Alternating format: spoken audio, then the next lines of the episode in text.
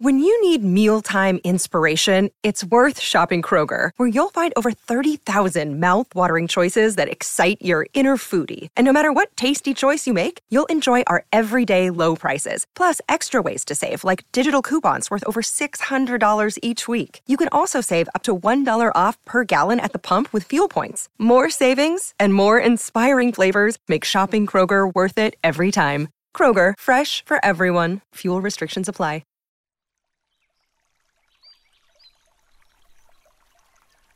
Hola de nuevo, ¿cómo estás?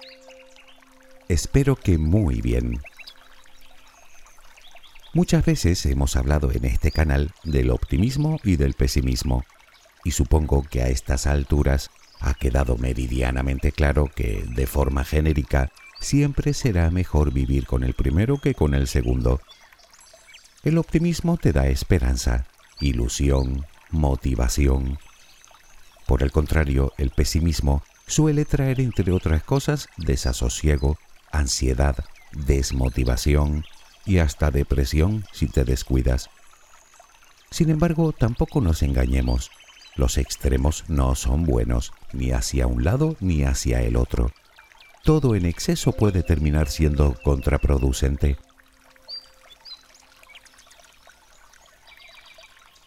Teniendo en cuenta esto último, Cabe preguntarse cómo actuar entonces, de forma optimista o de forma pesimista. Pues como decía el célebre Aristóteles, en el término medio está la virtud. Pero espera, ¿me estás diciendo que también hay que ser pesimista? No exactamente. Estoy diciendo que a veces un poco de pesimismo puede ser de utilidad, pero solo un poco, no saquemos las cosas de quicio. De hecho, podemos ser ambas cosas a la vez, y sería lo más natural del mundo. Déjame ponerte un ejemplo que creo que lo ilustra muy bien. Eres buena o bueno en los deportes, pero no se te da tan bien hablar en público. Lógicamente irás con más confianza, con más optimismo y seguridad a ese partido el fin de semana que a ese discurso que tienes que dar el día de la boda de tu amigo, al que lógicamente irás con mucha más inseguridad. Puede que con miedo a hacer el ridículo, o a no gustar, o a que no te salga bien. Por lo tanto, podemos ser optimistas y pesimistas al mismo tiempo, obviamente según para qué cosas. E insisto, no es raro. Se podría decir que es completamente humano.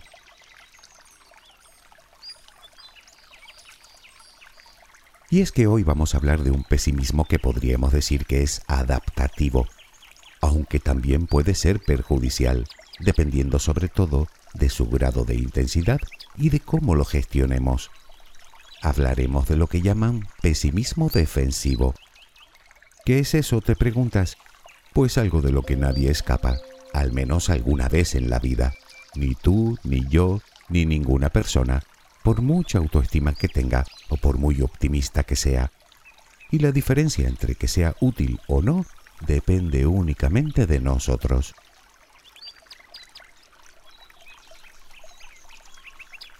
Empecemos por el principio.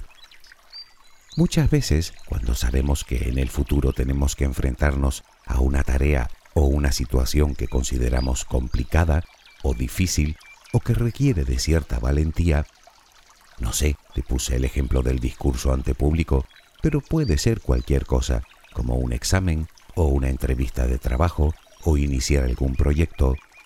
Tenemos dos formas principales de afrontarlo, desde el optimismo o desde el pesimismo.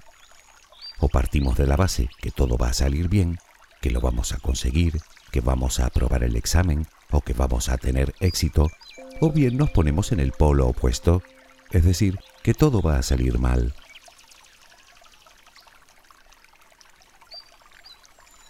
Sin embargo, como comentamos al principio, ambos extremos pueden ser perjudiciales para la consecución de un objetivo, y el motivo es razonablemente sencillo. Ambos pueden hacernos caer en una trampa. Por ejemplo, te enfrentas a una prueba de examen. El optimismo desmedido puede hacer que no te prepares convenientemente y en consecuencia es muy probable que no lo superes. Y lo mismo te podría ocurrir con un pesimismo exagerado. Si de antemano creo que no lo voy a lograr, ¿para qué prepararme? ¿Para qué intentarlo siquiera? Por lo tanto, ambas opciones tienen sus ventajas y sus inconvenientes. Un optimismo desmesurado nos puede llevar a un exceso de confianza, mientras que el pesimismo desproporcionado nos lleva a la quietud y a la inoperancia, por lo que el resultado final será el mismo, el fracaso. Obviamente existe una tercera opción, que es por cierto la que menos solemos escoger. Me refiero a ser realistas. Pero no nos adelantemos.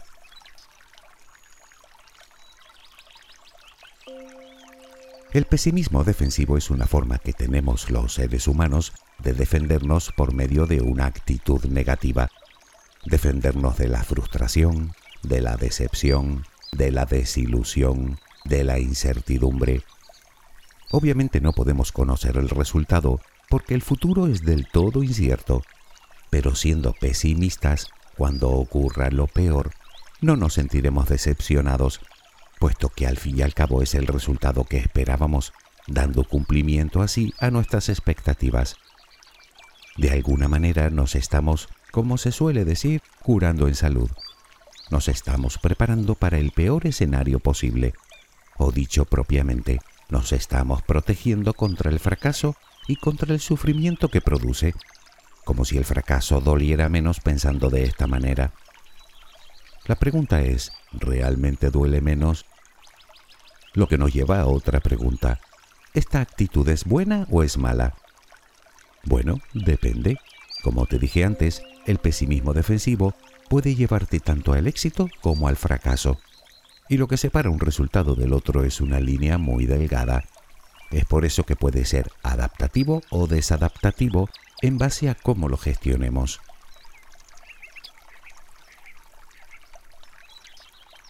Nadie nace optimista o pesimista. Esas son conductas que vamos adquiriendo con los años, con las experiencias vitales y con nuestros aprendizajes. Son modos de pensar que se instalan en nuestra cabeza y ni siquiera son estáticos, puesto que evolucionan con el paso del tiempo, en función del esfuerzo que el individuo haya tenido que realizar para acometer distintas situaciones a lo largo de su vida. En cualquier caso, dichas conductas están estrechamente ligadas con dos aspectos muy importantes de nuestra personalidad, que además suelen ir siempre aparejados. Por un lado está nuestro autoconcepto, es decir, cómo nos vemos a nosotros mismos y por otro nuestra autoestima.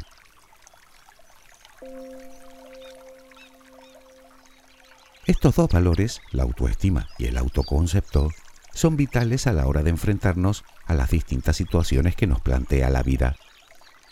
Tanto la baja autoestima como tener un concepto pobre de nosotros mismos nos hace propensos a creer que fracasaremos, incluso mucho antes de intentarlo siquiera precisamente por esa tendencia a menospreciarnos, lo que de alguna manera nos coloca en desventaja ante cualquier situación que requiera de nosotros cierto grado de esfuerzo o valentía. Naturalmente, si nuestro autoconcepto y autoestima son, digamos, razonablemente aceptables, nos veremos capaces de lograrlo. Así que, aún sin garantías, al menos lo intentaremos y muy probablemente más de una vez si no lo conseguimos a la primera, entre otras cosas porque seremos capaces de valorarnos, de ver nuestras fortalezas, de confiar en nosotros mismos. La pregunta que cabe hacerse es, ¿cómo sé si soy un pesimista defensivo?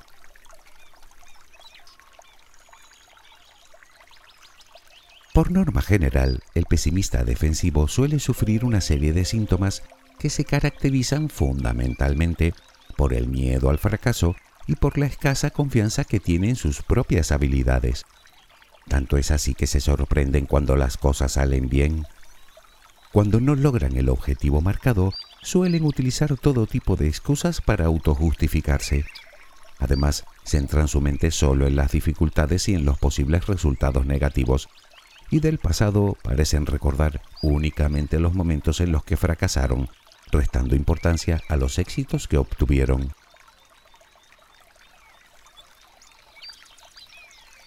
El pesimista defensivo a menudo siente niveles altos de ansiedad anticipatoria antes de enfrentarse a cualquier reto, alimentando su cabeza con un diálogo interno completamente negativo y derrotista.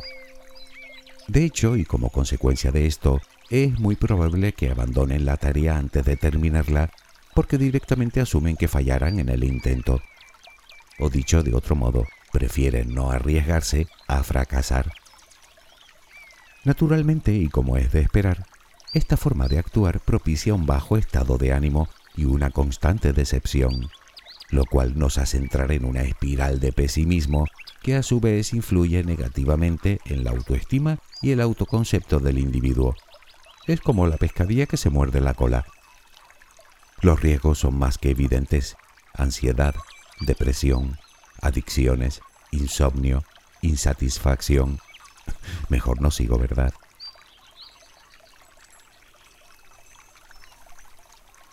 Hasta aquí hemos hablado del pesimismo defensivo, perjudicial o desadaptativo.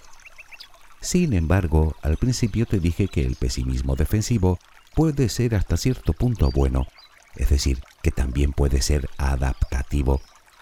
¿A qué me refiero? Bueno, existen dos formas de proceder. Una ya la hemos visto. No hago, no fallo. No me arriesgo, no fracaso. En este caso, el pesimismo defensivo lo único que consigue es detenernos y debilitarnos. Pero otras personas utilizan el pesimismo defensivo precisamente como acicate para intentarlo con más fuerza. Pongamos el mismo ejemplo del examen. Para unas personas, Querer que les va a costar demasiado les desmotiva, así que de entrada lo dan por perdido. Poco a poco van bajando su rendimiento hasta que abandonan el estudio. Pero otras, conscientes del esfuerzo que supone aprobarlo, se preparan más y mejor. Es decir, que procuran esquivar el fracaso esforzándose más, trabajando más, poniendo en práctica toda clase de estrategias para evitar precisamente ese posible fracaso por lo que en muchas ocasiones su rendimiento es incluso superior al de las personas optimistas. A estas personas el pesimismo defensivo les motiva y les fortalece.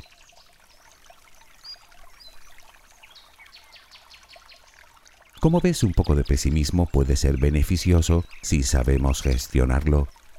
Digamos que podemos hacer que juegue a nuestro favor y no en nuestra contra, que dicho sea de paso suele ser lo más habitual. La cuestión es cómo hacerlo.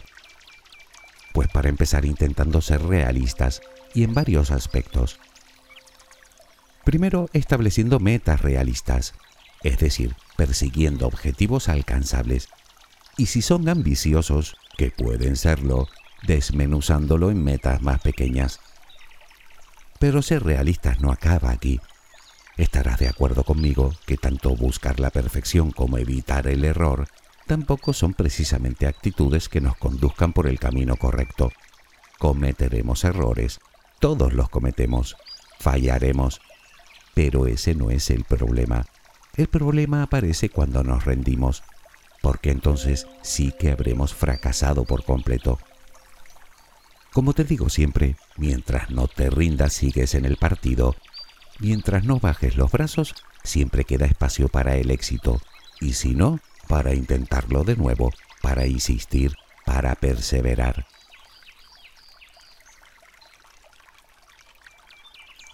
Otra forma de lidiar contra el pesimismo defensivo desadaptativo es aprender a superar nuestros miedos. Y ojo, que superarlos no significa dejar de tener miedo, significa afrontarlos. Tal vez te dé miedo hablar en público o asistir a esa entrevista de trabajo te aseguro que casi todo el mundo teme lo mismo. Así que la cuestión no es eliminar el miedo, sino atreverte, ser valiente. ¿Cómo? Convirtiendo ese pesimismo desadaptativo en adaptativo. Por ejemplo, si tienes que dar una charla en público, puedes preparártela bien, ensayarla tantas veces como sea necesario hasta que te salga como quieres. Y así con todo, con la entrevista, con el examen, o con lo que quiera que decidas hacer, o al menos con todo lo que puedas controlar, que no es otra cosa que a ti, tus acciones, tu esfuerzo, tu voluntad, tu ilusión, tu actitud. Dicho con otras palabras, esforzándote, comprometiéndote con tu objetivo, el que sea, y naturalmente arriesgándote. Eres más capaz de lo que imaginas. Solo tienes que convencerte de que lo eres. Y me temo que la única manera que tienes es demostrándotelo.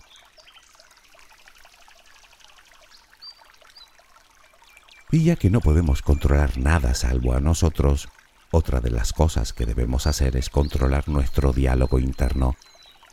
No dejes que los pensamientos negativos se apoderen de ti. Sustitúyelos por pensamientos positivos o al menos por razonamientos más realistas. No eres torpe, ni te falta memoria, ni eres incapaz, ni tienes ningún atributo que te coloque en desventaja. La única desventaja que tienes, las únicas limitaciones que te impiden conseguir tus objetivos están en tu cabeza. Puede que no podamos controlar casi nada en esta vida, pero nuestra cabeza sí. Háblate bien, con amabilidad, con compasión. Por otro lado, intenta centrar tu atención en tus éxitos pasados que seguro que los has tenido más que en tus fracasos.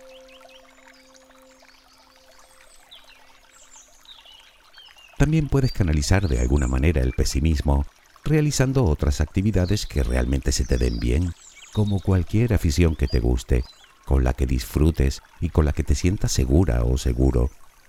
Mientras tengas la cabeza ahí, el pesimismo pasará a un segundo plano y te recargarás de energía para volver al trabajo.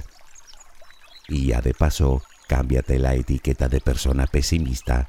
No tienes por qué serlo. Puedes ser una persona razonablemente optimista, o al menos más realista y objetiva si te lo propones. ¿Por qué no? Si otros lo son, ¿por qué tú no? ¿Es que tienes algo en la cabeza que te lo impide? No, ¿verdad? Y hablando de esto, rodéate de gente positiva, y si no, al menos de gente perseverante, de personas dispuestas a perseguir sus objetivos y sus sueños. Muy probablemente te contagien sus ganas y su determinación.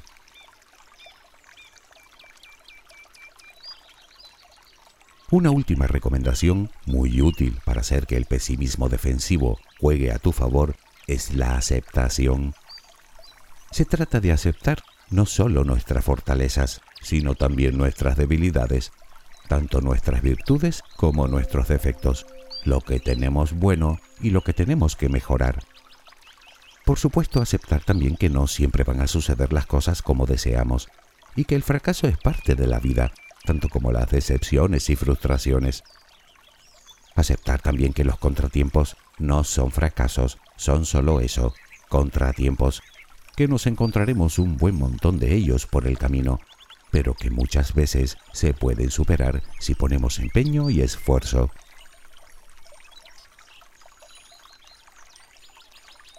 Seguramente todo esto te suena bastante, porque de un modo u otro ya lo hemos tratado en otros audios. Quizá esperabas que te dijera algo distinto, como que todo es más sencillo, que solo hay que pedírselo al universo y que lo que deseas te caerá del cielo como por arte de magia. Pero créeme, te estaría vendiendo humo. Y aquí no estamos para eso. Mira, la vida es la que es. Las mejores cosas cuestan. Es lo que hay. Sé que estamos inmersos en una sociedad donde prima la ley del mínimo esfuerzo y que todo lo queremos alcanzar sin dificultad y sin que nos cueste trabajo. Pero nos guste o no, las cosas no funcionan así. Si lo observas desde cierta perspectiva, caerás en la cuenta de que tenemos solo dos opciones. O nos convertimos en auténticos protagonistas de nuestra vida, o nos conformamos con ser meros espectadores de la vida de otros. ¿Qué decides tú? Eso pensaba yo. Pues ánimo y a por ello. Espero que tengas una luminosa jornada. Hasta muy pronto.